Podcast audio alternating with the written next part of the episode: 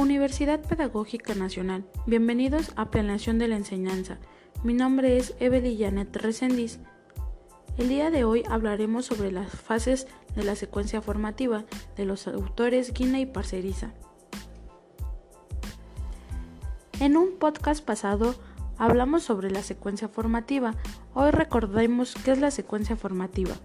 La secuencia formativa es una de las maneras posibles de observar y analizar y juzgar sobre la acción educativa. Ahora bien, ya sabemos qué es la secuencia formativa. La secuencia formativa se divide en fases. Estas se pueden considerar desde la perspectiva de la enseñanza o del aprendizaje. Por lo tanto, hablaremos de cuatro fases, las cuales son las siguientes. La fase interactiva del proceso de enseñanza-aprendizaje. Como segunda fase es la fase inicial. En esta se iniciará el proceso de formación. La tercera fase es la fase de desarrollo. En esta fase se explica todo el proceso. Y como último, la fase de cierre. Comencemos. La fase interactiva. En esta fase, los educadores y los educandos trabajan juntos con la finalidad de enseñar y aprender.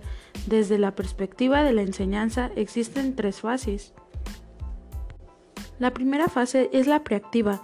En esta los educadores hacen una planificación de su intervención. La segunda fase es la interactiva. Los profesores o educadores trabajan con los educandos y por último, la fase postactiva. En esta se evalúa su enseñanza o la acción educativa. Ahora bien, veámoslo desde la perspectiva del aprendizaje. Dentro de esta se desarrollan tres fases. Como primera, la fase inicial. En ella los educandos o alumnos deben ponerse en situación de aprender. Después continuará la fase de desarrollo. En esta es donde ocurren los aprendizajes. Y por último, la fase de cierre. En esta última se consolida lo aprendido. Ahora sí, comencemos con las funciones y características de cada una de las fases. Comencemos con la fase inicial. en esta se inicia el, proceso formativo. La fase inicial sienta las bases del proceso formativo que se irá desarrollando. En esta ocurre la presentación del tema o de la unidad de trabajo. Aquí los educadores explicarán de qué se tratará los temas. Tiene que presentar una introducción del tema haciéndolos ver el interés del tema, despertando curiosidad, estimulando a crear expectativas positivas. En esta, los educandos es necesario que comprendan y hagan suyos los planteamientos y finalidades del educador, solo asumiendo sus objetivos o retos claros y precisos. Esta guía es indispensable para poder analizar y evaluar el propio progreso para poder ir autorregulando el comportamiento y para adoptar y modificar estrategias de aprendizaje. Se requiere que los educadores pongan en juego estrategias dirigidas a la comunicación de las características y las finalidades del tema o unidad de trabajo que se inicia. Dentro de esta tiene que haber una evaluación inicial como punto de partida. Esta permite pronosticar cuál es el punto de partida del proceso de aprendizaje y pronosticar qué es posible plantear a partir de la situación inicial. Ahora continúa la fase de desarrollo de la secuencia. En esta se entra de lleno al proceso formativo. Esta fase es la más larga de la secuencia. En ella se desarrollan actividades para el aprendizaje y para la evaluación que van ayudando a la construcción del aprendizaje. En esta fase hay que prever estrategias que, que faciliten un aprendizaje con sentido, actividades de autorregulación y cuestionamiento, de construcción de significados, de generalización y aplicación, que formen el desarrollo de la capacidad de autonomía, actividades de decisión y autorregulación, la interrelación social, grupos cooperativos de trabajo, contratos colectivos y la inserción social, crítica, actividades de análisis y juicio crítico, dilemas morales. Continuemos. Una cuestión clave en la fase de desarrollo es la de la regulación.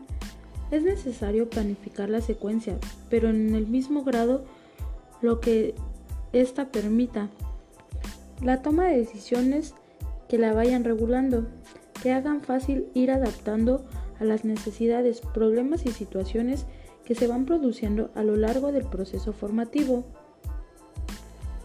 Ahora bien, veamos la regulación desde la perspectiva de los educadores o bien los profesores.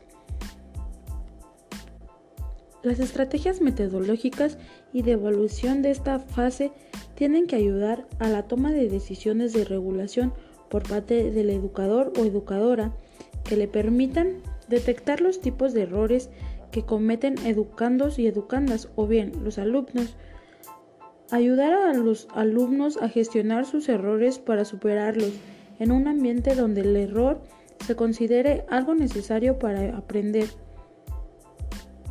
Después, detectar los obstáculos que dificultan el aprendizaje, identificar estrategias que ayuden al aprendizaje, ayudar a los educandos o bien alumnos a reforzar sus éxitos o aciertos.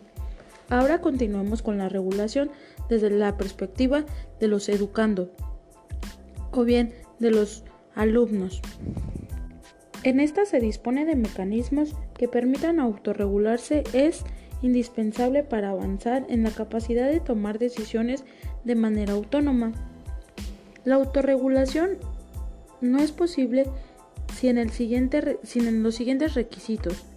Hay que compartir los criterios de evaluación con educandos y educandas.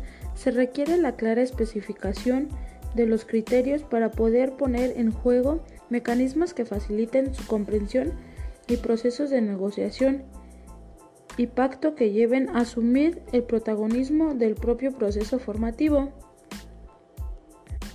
Ahora bien, hemos concluido la fase de desarrollo. Comencemos con la fase de cierre de la secuencia. Para cerrar el proceso se requiere realizar una síntesis recapitulando e interrelacionando los contenidos que se han ido trabajando a lo largo del tema o la unidad. En esta ocurre la evaluación y síntesis.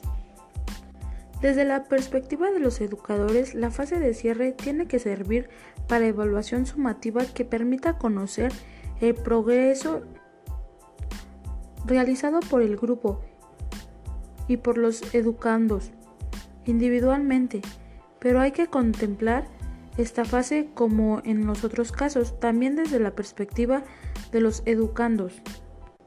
La fase de cierre tiene que servir para evaluar el proceso seguido y los resultados obtenidos, y después la recapitulación y relacionar los contenidos de trabajo a lo largo de la secuencia para que los educandos y educandas puedan ser conscientes de su proceso de aprendizaje y orientarse sobre cómo enfocar nuevas secuencias formativas.